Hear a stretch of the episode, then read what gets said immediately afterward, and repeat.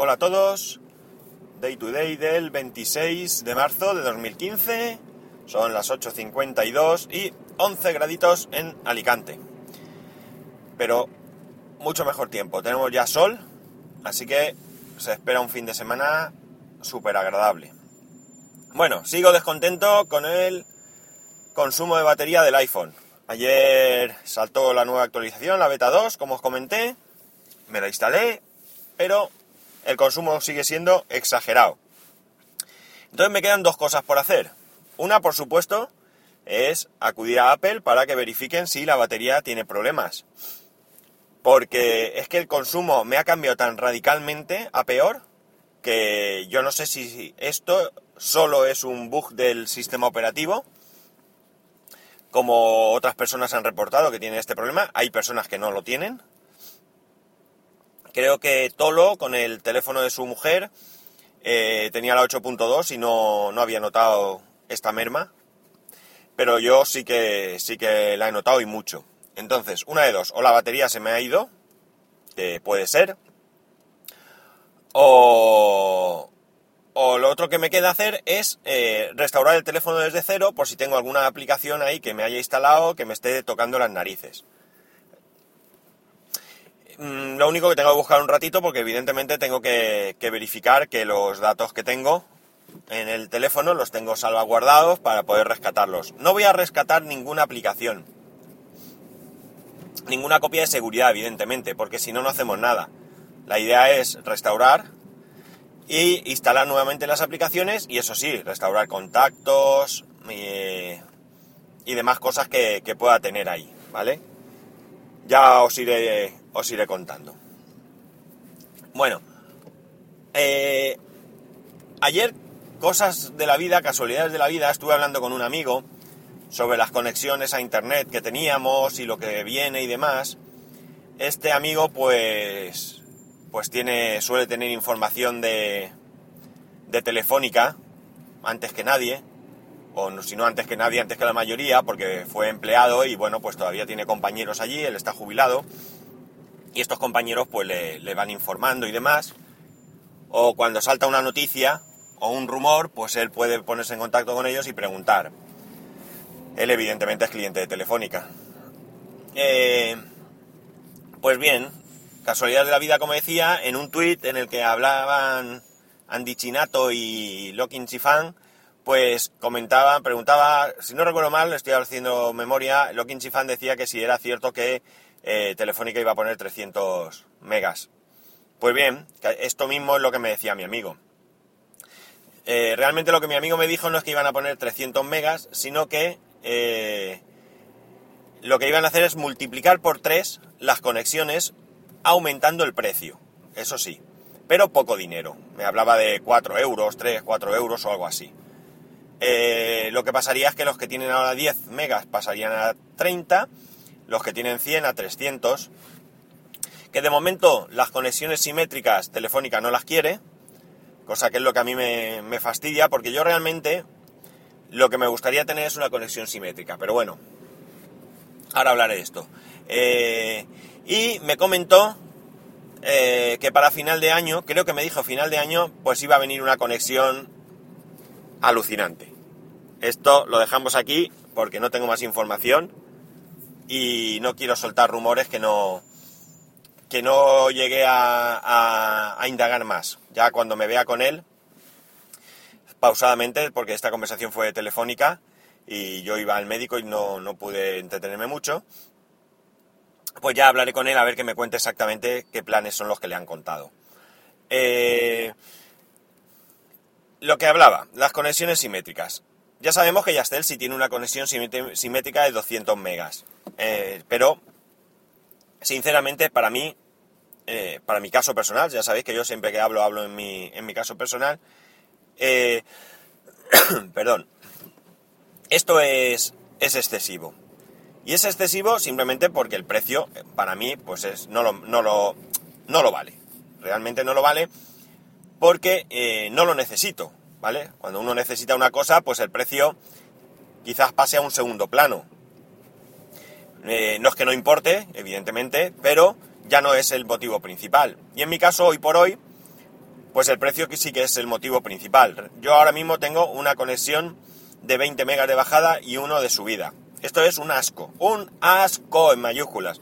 Los 20 megas van de escándalo.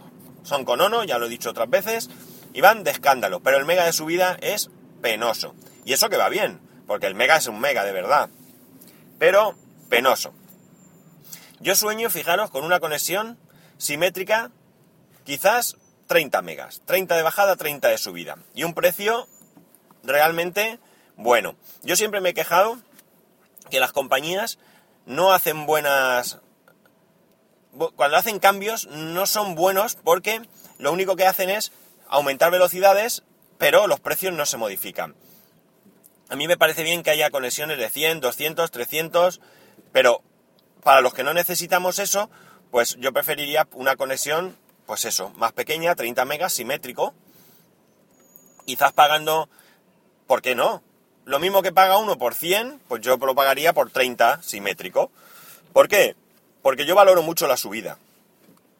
Hay otras personas que también lo valoran. Si escucháis a Tolo, que imagino que sí, ya sabéis que él se ha quejado muchas veces de lo que le tardaba antes subir un vídeo de YouTube. Él sube vídeos habitualmente y para él era un suplicio. Ahora le ha mejorado con, con la fibra.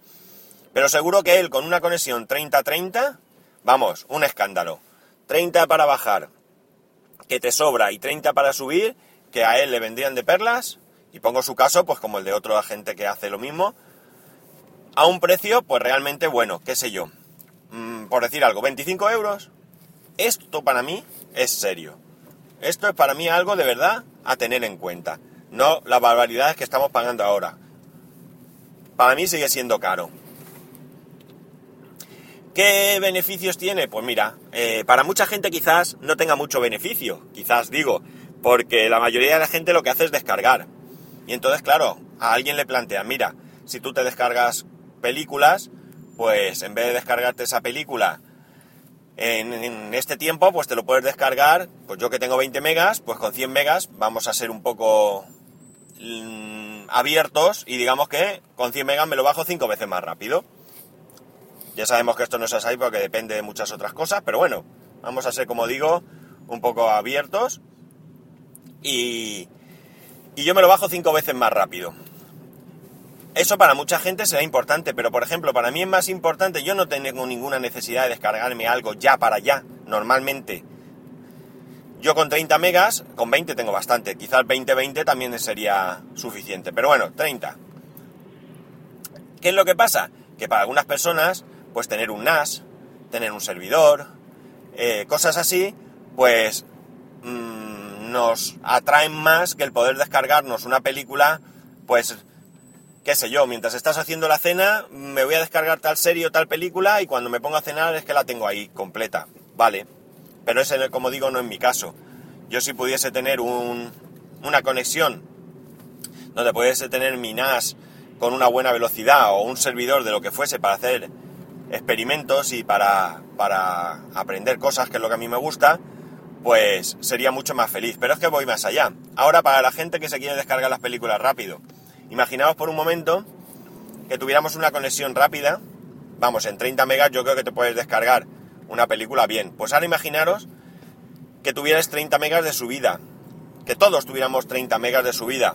Nos podríamos pasar las películas entre nosotros o chupar de nuestros servidores multimedia sin necesidad de tener que acudir a mm, emules, amules, torrents y demás. Una vez que en nuestro entorno alguien se hubiese descargado una película y esa película ya eh, la hubiese verificado, qué sé yo, incluso pues alguien meticuloso la hubiese etiquetado, la hubiese, eh, le hubiese puesto subtítulos en caso de ser necesario, etcétera, etcétera, nosotros podríamos acudir a su biblioteca sin ningún tipo de lag, sin ningún tipo de retraso en la conexión y podríamos compartir contenidos. Evidentemente esto es una pega para los gestores de contenido y también es una pega para eh, las mismas compañías, puesto que casi todas tienen eh, esto paquetes con televisión y a ellos no les interesa, en cierto modo, que tengamos este tipo de, facilidad. Al menos mientras eh, los contenidos se puedan descargar sin pasar por caja. Si esto algún día llegan a conseguir que no sea posible descargarse una película o una canción sin pagar, pues entonces ya no les importará tanto que tengamos o no tengamos este tipo de, conexión. Esto evidentemente es una opinión personal. Ellos sabrán los motivos reales por los que no nos quieren dar la subida. En estos momentos yo creo que tanto la tecnología como las infraestructuras están preparadas para eso, sin que suponga un coste elevado para ellos. Y yo creo que al final mm, mucha gente pagaríamos eh, por tener este tipo de conexiones a precio razonable y habría mucha gente que quizás se plantea eh, no tener internet o tener algo baratero y malo porque para lo que necesita le sobra y en cambio de esta manera todos tendríamos conexiones de calidad y se aprovecharía mucho mejor. Esto lo veo difícil, lo veo difícil porque porque no se le ve voluntad de ir hacia, hacia esto. Eh, no sé, veremos en un futuro. Lo cierto es que es que yo sigo soñando con mi conexión síncrona y, no sé, salvo que los precios eh, sean desorbitados, el día que haya una conexión síncrona a mí me tendrán como cliente y seré, vamos, tremendamente feliz. Y ya está, poco más. Si tengo en algún tiempo breve alguna nueva noticia sobre los planes de futuro de, Telefónica, pues y no me la os comentan de manera ultra confidencial, que no pueda decir nada, pues os los, os los comentaré. Y poco más, ya sabéis, para poneros en contacto conmigo a través de Twitter en arroba spascual o a través del correo electrónico en spascual arroba spascual.es. Un saludo y nos escuchamos mañana.